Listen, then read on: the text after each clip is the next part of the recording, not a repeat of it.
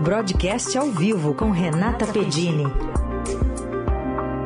Ai, que chique! Renata Pedini nos nossos estúdios agora com essa vinheta toda bonita apresentando ela. Tudo Coração bem, aquecido aqui, ser recebida assim, que delícia! Muito bom dia, tudo bem, tudo bem sim. Bom dia, Carol.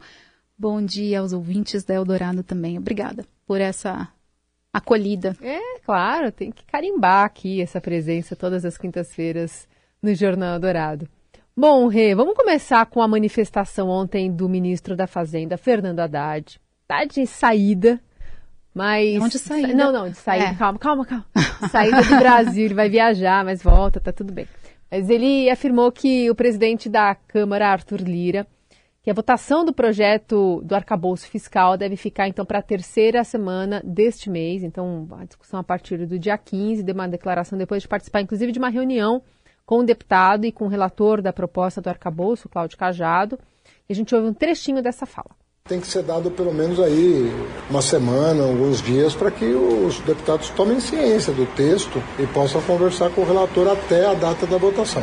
A da data da votação ficou para não a semana que vem, a outra quando nós já estivermos no Brasil, para que possamos ajudar né, tanto a bancada do governo, os técnicos da fazenda, do planejamento, possam atuar para esclarecer dúvidas, elucidar algum tema que tenha ficado pendente. Ele que está indo para o Japão participar da próxima reunião do G7, e aí então com o retorno previsto para o dia 15, falando que aí pode ajudar aí nessa articulação nesse contexto em que a gente tem novidades e recadinhos que vieram do Copom ontem, né? Exatamente, Carol. É importante, então, é, marcar aqui a demonstração é, do ministro Haddad ainda de otimismo e precisa, porque esse é um dos pontos-chave, né? O avanço nessa arrumação das contas públicas para a gente poder reduzir a Selic, que é a grande expectativa do governo aí para poder ajudar a estimular mais a economia. Então, sim, citado ontem pelo Copom, o arcabouço, Copom, Comitê de Política Monetária do Banco Central, teve ontem é, decisão sobre a Selic e mencionou o arcabouço. Ele manteve a Selic em 13,75% ao ano, foi a sexta vez consecutiva, e colocou ali que a incerteza ainda presente sobre o desenho final do arcabouço fiscal a ser aprovado pelo Congresso Nacional é, e de forma mais relevante para a condução da política monetária e seus impactos, é, ainda são, é, essa incerteza ainda está presente, ainda pesa, né? Então, é, que, que o cupom está dizendo? Ele já reconheceu uma melhora é, nesse cenário fiscal, com o esforço, com a apresentação, mas enquanto o Congresso não aprovar e enquanto a gente não vê uma melhora mais consistente nas previsões dos economistas, dos analistas para inflação futura, não dá para reduzir os juros.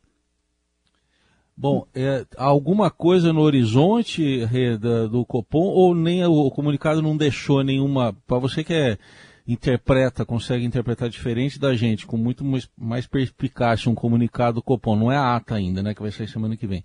Deixou alguma luz no horizonte para essa redução ocorrer lá na frente? Olha, Heisen, abriu uma pequena fresta, tá? mas é, luz, luz mesmo ainda não entrou, vamos colocar assim. É, a gente teve então a decisão ontem, é, não foi ontem e nem vai ser na próxima reunião, que é a de junho, é, pela interpretação dos economistas a partir aí do comunicado do Copom. Talvez alguma coisa em agosto, mas mais provavelmente é, em setembro. Então, segundo semestre. É, você falou de comunicado ata, então Lembrando ao nosso ouvinte, quando o Banco Central decide sobre a Selic, ele divulga um comunicado mais curto, depois de uma semana ele traz uma ata com um detalhamento maior.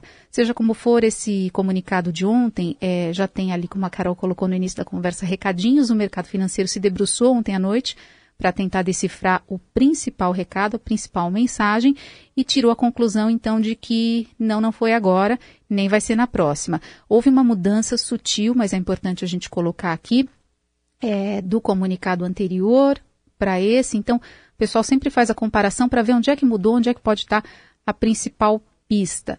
Então, antes ele dizia que os passos futuros da política monetária poderão ser ajustados e não hesitará em retomar uma alta de juros. Então, o mercado lia isso como muito forte, puxa vida, pode até elevar a Selic. Ontem ele voltou a dizer que não hesitará, mas que esse é um cenário menos provável. Daí então a interpretação de alguns economistas do mercado de que tem uma fresta, abrir um pouquinho a porta para um caminho aí para uma queda de juros. Mas, de novo, ele citou a incerteza com o arcabouço fiscal do início da nossa conversa, reduziu parte das incertezas, reduziu, mas isso ainda é insuficiente. Também citou, importante colocar, a pesquisa Focus, que é aquele levantamento do Banco Central com analistas que mede as expectativas e entre uma reunião e outra, as expectativas, vamos dizer assim, pararam de piorar tanto, né? O que, que é piorar nesse caso? É o pessoal prever uma inflação cada vez mais alta. Então, o ritmo de alta da inflação que a gente está olhando para frente, essa previsão, ela diminuiu um pouquinho. Então, é um cenário um pouco melhor, mas é, o que, que o Banco Central quer ver mesmo é isso acontecer de forma mais intensa, uma acomodação, parar de piorar mesmo, que ainda não aconteceu. Então, a gente vai ter que esperar um pouquinho mais é, para ver esse processo né, de inflação no país melhorar, para aí sim começar uma redução da Selic.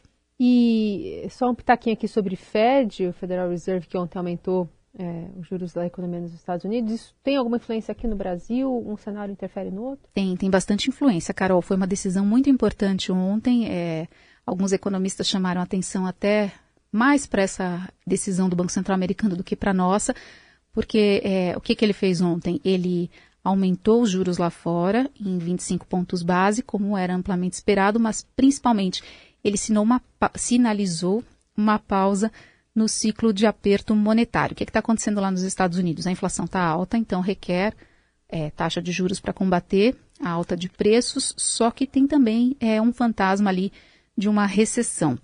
É, a economia vem perdendo força e a, é, a, turbulência enfrentada ali pelos bancos né, é, é um problema ali na economia dos Estados Unidos.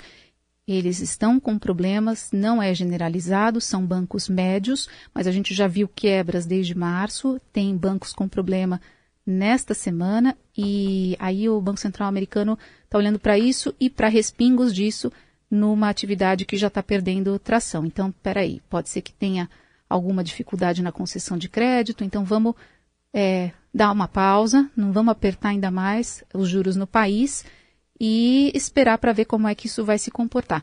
Qual que é o principal efeito disso para nós aqui no Brasil? Quando os juros param de subir por lá, a gente tem um alívio importante na cotação do dólar. Então, a nossa moeda real se valoriza. Isso foi um movimento que a gente já viu acontecer na sessão de ontem, o dólar abaixo de R$ reais, e a tendência é que ele é, continue a perder força. E um dólar mais fraco representa para a gente, de alguma maneira, um alívio na inflação.